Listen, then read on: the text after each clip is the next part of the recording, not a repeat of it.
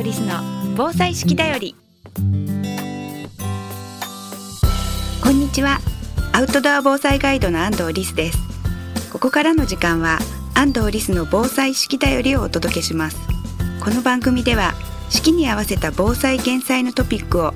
アウトドア防災ガイドとしての視点で紹介していきます。アウトドアのスキルには自然と共に生きる知恵がたくさん詰まっています。毎日の暮らしを楽しく豊かにしていたら頑張らなくても防災に取り組めていた。そんな時間を皆さんと一緒に過ごせたらと思っています。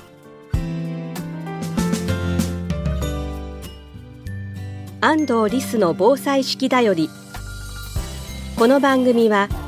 有限会社志村ペットセーバー株式会社デコス日本ボレイト株式会社坂本助産所の提供でお送りします。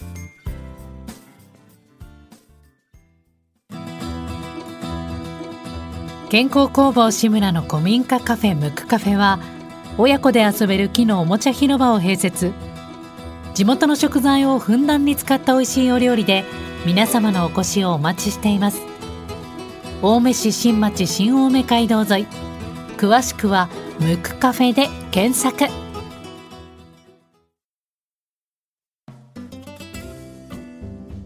9月上旬に台風15号がありました。皆さんは大丈夫だったでしょうか？あの時風が風速50メーターも吹いたと言われてます。前もやりましたよね。時速に換算すると分かりやすいって話をしたと思うんですが風速を時速に換算するとき3.6をかければいいんですけれどもだけど3.6かけるのちょっと難しいですよねそんな時にちょっと発見してしまったんですがまず4をかけます風速50メーターに4をかけると200になります。200の1割引きをすれば180になりますよね。実は4をかけて1割引きすると風速メーター毎秒が時速のキロパー1時間っていうことになるので今度から皆さんぜひ風速を聞いたら時速で換算して時速180キロあったからあんなに瓦も飛んだし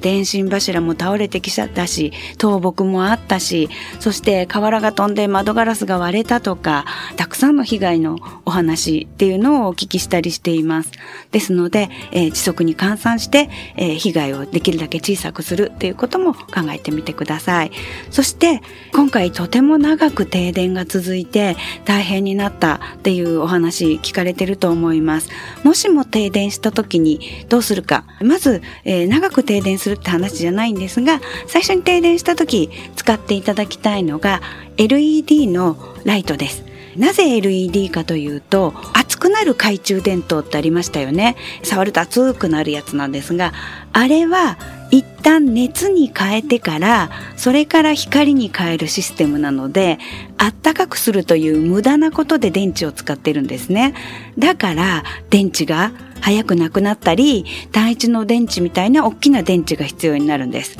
LED はエネルギーをほとんど直接光に変えることができるので、無駄なことをしてないから、持つとしたらもうちょっと LED 以外ありえないっていうぐらい、電気の使い方が違うので LED を購入するようにしてください。実は新しく LED のライトを買ってしまった方が、大きな電池を何度も買って買い替えるよりもお得だったりします。なる懐中電灯の中にはフィラメントというもの、もう知ってる人も少なくなってるのかもしれませんが、それが切れちゃって電池はあるのにつかないみたいなこともあったんですね。ですので、えー、もうそれじゃない LED にしていただきたいと思います。アウトドアの人たちは東日本大震災以前から LED ばっかり使っていました。だから東日本大震災の時に単一の電池がないとか単一の電池はこうやって作ればいいよっていうのを見ながらみんな何使ってるんだろうと 思うぐらい LED ばっかり使っていました。えー、ですので、えー、今はもう LED 製品たくさんありますのでそれを選んでいただくと電池が少なくて済むっていうことを覚えておいてください。しかもヘッドライトにしてください。なぜかというと、両手が開けられないと避難するのが大変だったり、子供を抱っこしたり、ね、あの誰かをおんぶしたりっていうことが難しくなるからです。で、ヘッドライトというと、なんか変な探検隊のあれかなみたいな感じで あのちょっとだいぶ引くっていう人もねいらっしゃるんですが今のライトすごくおしゃれで可愛くってあのその引くような感じではないかなと個人的には思います。でたとえ、まあ、ちょっと引くとしてもあのヘッドライトすごく使える場面があってお子さんの耳の中の様子を見てみたりとか怪我の様子を見たりとかちょっとあの手元を暗くて見えないわっていう時にね怪我してないかなっていう時見たりとかあとヘッドライトをつけて一人影劇場ということで子供をあやすグッズとしても大活躍するんですね。でそれだけじゃなくってアウトドアのヘッドライトにはすごくコンパクトな毎日カバンの中に入れても全然重さを感じないようなものもあります。それをやっぱりカバンの中に毎日入れといてほしいんです。そうすると例えば夜道を歩いて帰ったりする時に警視庁は今スマホを見ながら歩いている人それは犯罪者から狙われてるよと言っています。なぜかというと、えー、手元を見てる人って無防備だから。だけど皆さんがヘッドライトをつけて帰っていただくと、ちょっと犯罪者の気持ちからしたら、いや、あの人ヘッドライト と思うと、そんなにっていう、こう、こうね、当社非ですが、あの、えー、こともあるのかなと思って、防犯にも役立つのではないかなというふうに思っています。しかも、アウトドアの小さなライトって、カバンの中でついたら困るから、長押しするか、2回クリックするっていうタイプですぐつかないんですね。で、2回クリックしていただくとついて、もう2回クリックすると点滅して、もう2回クリックすると消えるみたいな感じなんですね。そんな時に、やっぱり点滅して歩いてる人とか見て、皆さんちょっとこれ、みたいな、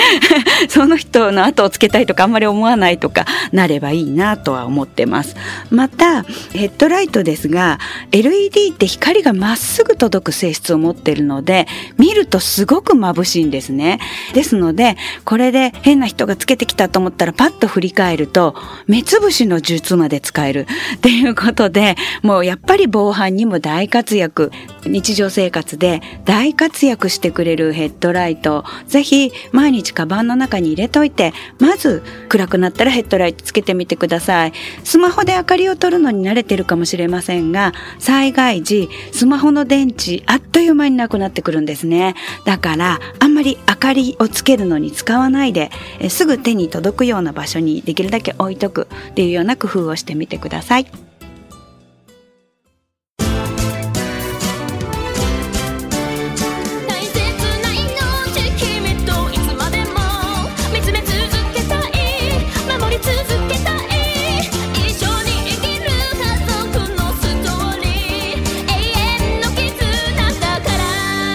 ペットの救急法ならペットセーバーズ